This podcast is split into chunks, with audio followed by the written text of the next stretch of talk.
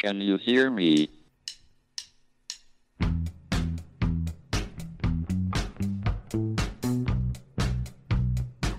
Houston, we have a problem. It's one small step for man, Now I am become death, one giant leap for mankind. the destroyer of worlds.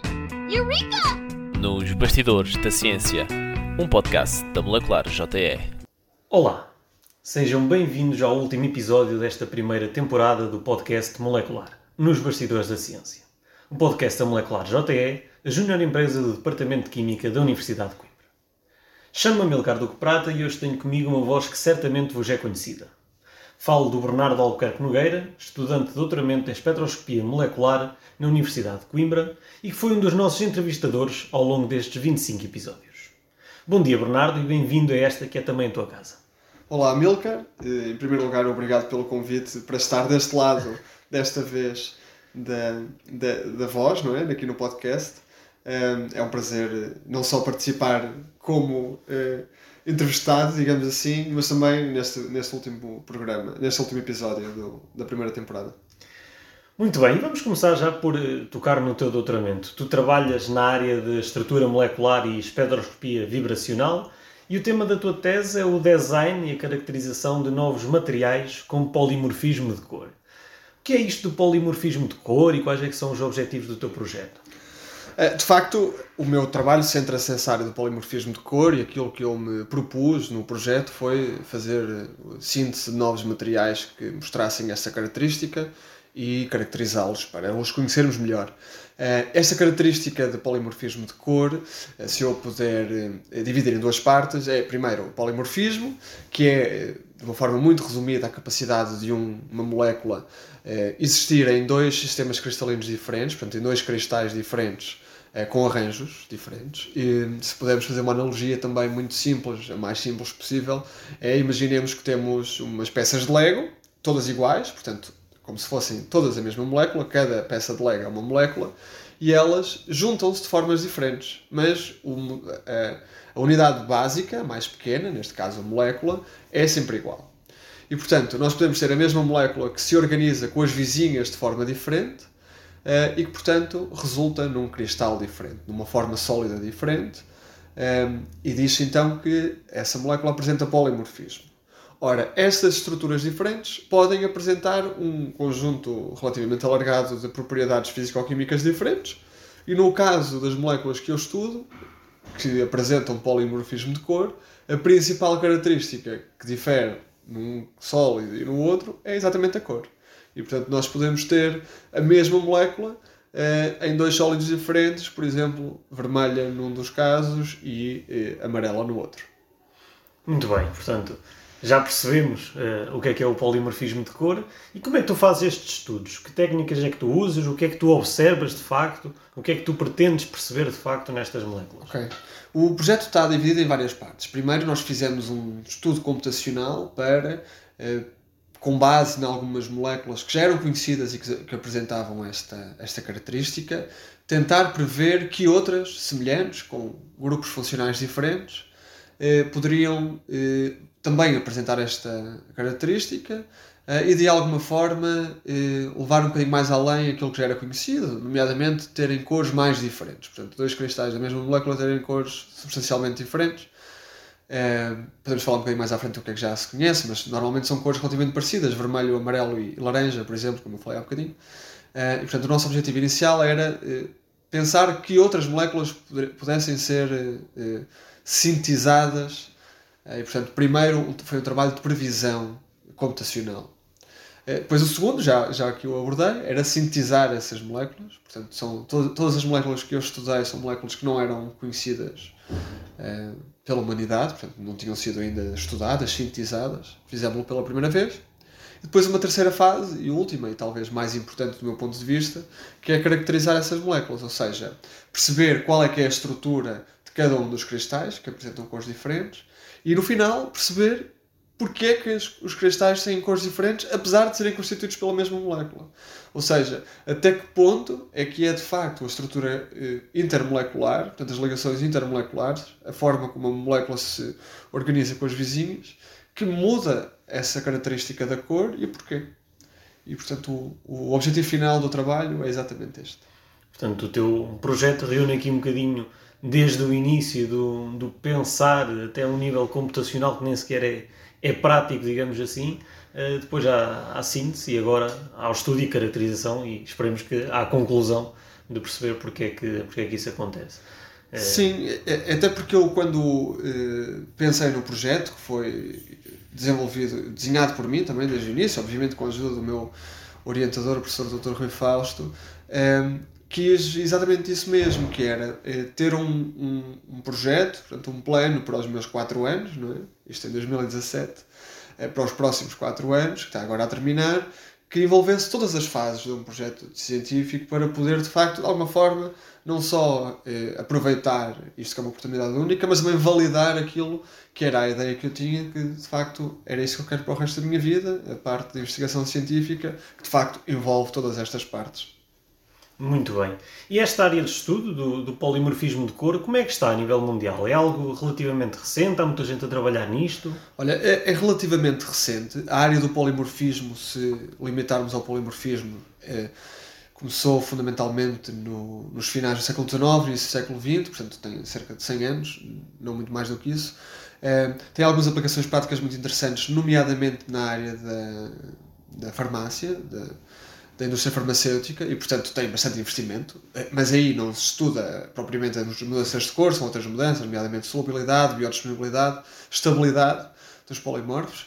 Eh, e, portanto, aí, tem, aí sim tem um grande desenvolvimento já há alguns anos. Na área do polimorfismo de cor, não. Não há muitos sistemas conhecidos no mundo, portanto, não há muitas moléculas conhecidas no mundo que, tenha, que apresentam esta característica, diria que são à volta de uma dezena, não, não muito mais do que isso, uh, e é relativamente recente, os primeiros estudos são dos inícios do, do, do, século XXI, portanto ali por volta de 2000, 2001, foi quando houve os primeiros estudos. E não há muita gente a trabalhar sobre isto. Também foi por isso que eu me interessei pela área, quando comecei a ler alguns desses trabalhos, poucos já publicados, achei que seria interessante abordar, não só abordar todas as fases, digamos, de, um, de uma de uma área, de um, de um projeto científico, mas também algo relativamente recente uh, e obviamente que incluísse algumas das, dos, das áreas de conhecimento que eu já, onde eu já me sentia confortável, mas também de explorar novas. E foi então um bocadinho por todas estas razões que, que eu escolhi esta área do polimorfismo de cor. Bem, portanto, estás a tornar-te um especialista nesta área e numa área em que há pouca gente a, a, trabalhar. Mas, na verdade, o teu percurso académico aqui na Universidade de Coimbra começou em 2010, quando entraste na licenciatura em Química Medicinal, no, no primeiro ano que o curso abriu aqui. Depois seguiu-se a licenciatura em Química, o mestrado em Química Avançada, agora o doutoramento uh, nesta área da espectroscopia molecular e estás quase a terminar. Por um meio passaste uh, por Milão, que certamente foi uma experiência durante o doutoramento uh, diferente do que já tinhas tido. E a minha pergunta é como é que tem sido esta aventura pela Química? Como é que tens visto o evoluir deste teu percurso e como tu ainda agora disseste que, que queres continuar a evoluir? É, de facto, começou em 2010 em Química Medicinal. Na altura eu não tinha exatamente a certeza se era eh, exatamente a química que eu queria para o resto da minha vida. Sabia que era ciência, e estava estava mais do que evidente na minha cabeça, mas gostava muito também de alguma parte de uma biologia molecular, alguma parte da genética, e infelizmente abriu nesse ano o curso de Química Medicinal aqui na Universidade de Coimbra, para onde eu vim. Ehm, e eh, esses três anos da licenciatura foram muito importantes porque me apercebi de facto que era da química que eu mais gostava, mas não necessariamente aplicada à parte medicinal, ou melhor, não necessariamente só aplicada à área da química à área medicinal. E por isso decidi fazer a licenciatura em química no ano seguinte ehm, e depois seguir no mestrado em química que me permitiam não só continuar a ter alguns, e ainda hoje tenho alguns projetos ligados a essa parte medicinal, farmacêutica, mas permite-me ter projetos mais, como é este do doutoramento, mais fundamentais, ou seja, sem propriamente uma aplicação direta, pelo menos imediata, Uh, e tenta, de alguma forma, projetos mais químicos, químico-físicos. Uh, é a área que eu estou desde 2013, desde o meu primeiro, uh, final de 2012, desde o meu primeiro estágio laboratorial.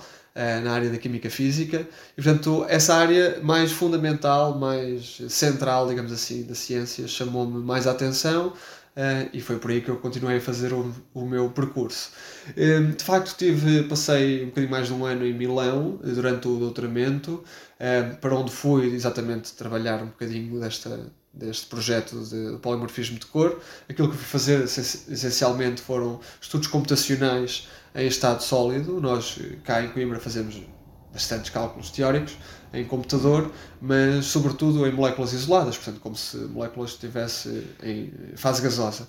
Em Milão, eh, em conjunto com, com um grupo de, de Turim, portanto, também em Itália, foi desenvolvida há relativamente pouco tempo uma nova forma de cálculo eh, de estrutura periódica que, portanto, permite eh, simular também não só a molécula, mas as suas interações intermoleculares. E foi isso que eu fui fazer, fui fazer para lá, portanto, uma coisa completamente nova para mim, é relativamente nova aqui, em, aqui no, no grupo também que estou inserido, eh, e, portanto, foi, uma, uma, foi bastante interessante desse ponto de vista, do ponto de vista científico, mas também muito, muito interessante do ponto de vista pessoal ter ido para, para fora.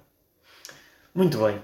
E uh, vamos sair agora deste lado mais científico e, e, se me permites o comentário, porque também já te conheço há algum tempo, uh, tu para mim és um excelente exemplo de como é que é possível articular uh, o associativismo com bons resultados académicos. Tu passaste pelo Núcleo de Estudantes de Química, fundaste a Associação Nacional de Estudantes de Química, organizaste dois encontros nacionais de estudantes de Química, o primeiro e o mais participado, estiveste na Direção-Geral e no Conselho Fiscal da Associação Académica de Coimbra e fundaste a molecular JE.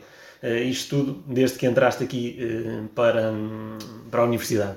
Como é que foi passar por estas aventuras e manter sempre o, o foco no percurso académico? Há algum segredo? Segredo propriamente acho que não, mas há algumas razões. A primeira talvez tenha que ver com o meu passado enquanto atleta que me permitiu, eh, eu fui atleta federado de handball até aos, até aos 18 anos, eh, desde muito cedo, a primeira vez que joguei teria 5 anos, portanto foi desde mesmo muito cedo, permitiu-me aprender a conciliar muito bem os estudos com a parte de extra-letiva. Portanto, eu eh, tinha muito pouco tempo livre e fui, fui aprendendo a viver com isso. E, e, e, de alguma forma, ainda hoje em dia, não sei ter muito tempo livre, e isso aconteceu durante, durante todo o meu uh, período académico, como agora disseste. Depois há uma segunda grande razão, que é eu, é uma visão muito uh, pessoal, mas eu acho que uh, toda, toda a gente que, que, está no associativismo estudantil, e a maior parte dos, dos cargos que tu falaste são de associativo, foram, de associativo, uh, de, foram de associativismo estudantil, à exceção agora da molecular, que foi criada mais recentemente, eu acho que só faz sentido uma pessoa ser estar no movimento associativo estudantil se for estudante. E, e, a melhor forma de ser estudante é ter bons resultados. E, obviamente, quando uma pessoa está motivada e na área que gosta, isso é mais fácil. Isso felizmente aconteceu, tive muita sorte nisso. Mas uma pessoa tem que, tem que viver a, eh, a experiência estudantil para poder representar os seus pares, não é? Portanto, foi também nesse, com esse sentido que eu sempre vivi muito essa experiência, eh, tanto no núcleo como na Associação Nacional e depois também na, na, na Associação Académica, nos seus órgãos centrais, a Direção-Geral e no Conselho Fiscal. Muito bem, concordo inteiramente com essa, com essa visão e muito mais havia para falar uh, nesta conversa, mas tendo tu também dado o pontapé de saída deste podcast em, em fevereiro de, de 2021, estando nós a terminar agora a nossa primeira temporada, qual é o balanço que tu fazes destes 25 episódios? Olha, eu acho que foi uma experiência muito, muito positiva. Um, ainda me lembro, eh, de facto, o primeiro episódio foi, saiu em fevereiro de 2021, mas a primeira conversa que nós os dois tivemos foi ainda em outubro de 2020. Eu lembro porque ainda estava em Milão nessa altura, foi, foi, eh, eram as últimas semanas em que eu estava em Milão, e lembrei-me que seria interessante, estava a pensar no que, é que, no que é que eu iria fazer quando voltasse para Coimbra.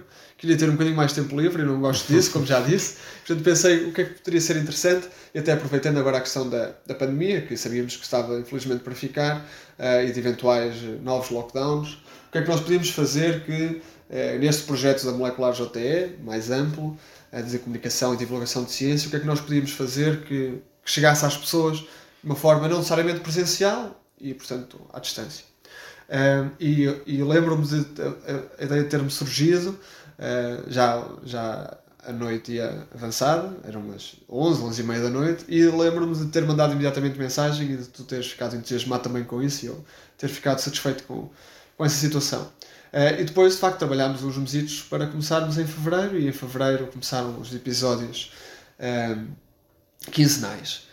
Eu acho que foi muito interessante porque conseguimos, eh, pelos dados que nós temos, atingir um público-alvo bastante diversificado, bastante abrangente.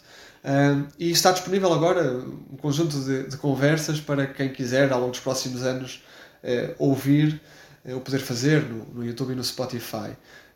Eu acho que é muito interessante porque, para além de estarmos a divulgar a ciência, em particular projetos de doutoramento, estamos também a divulgar várias, vários tipos de pessoas diferentes, não é? Que constituem a ciência, são as pessoas que fazem a ciência, e abordagens diferentes, maneiras de pensar diferentes. Eu acho que isso é bastante inspirador, principalmente para um público mais jovem que eh, quer fazer isto no futuro ou que ainda está indeciso e que pode aproveitar estas conversas para perceber se de facto é, é um, um dos caminhos a seguir no seu futuro. Portanto, acho que foi muito interessante esse ponto de vista. É importante também dizer que, para além de mim e de ti, que fizemos parte destes episódios de uma forma não, não, não visível, mas mais audível, e do Hugo também, houve outras quatro pessoas, principalmente, que também estiveram no, no back-office e que foram fundamentais para isto acontecer e que e gostávamos de, eu e tu, gostávamos de agradecer. E são elas a Diana, o Diogo, o Francisco e a Catarina. Foram também muito importantes para que isto pudesse acontecer. E agora que estamos no final do, desta primeira temporada, merecem o nosso agradecimento.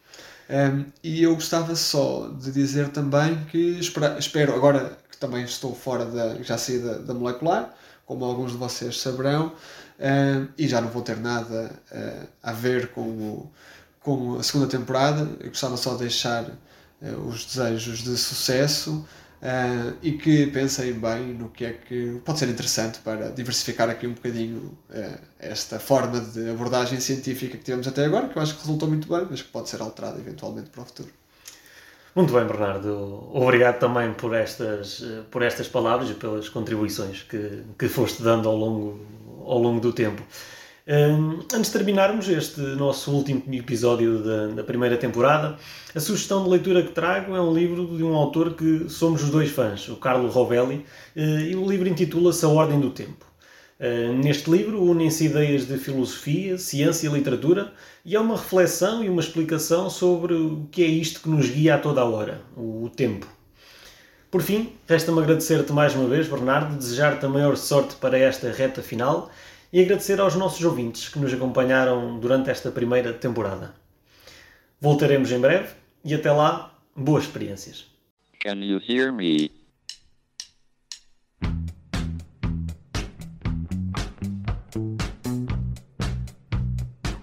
Houston, we have a problem. It's one small step for man. Now I am become death. One giant leap for mankind. The destroyer of worlds. Eureka! Nos Bastidores da Ciência, um podcast da Molecular JE.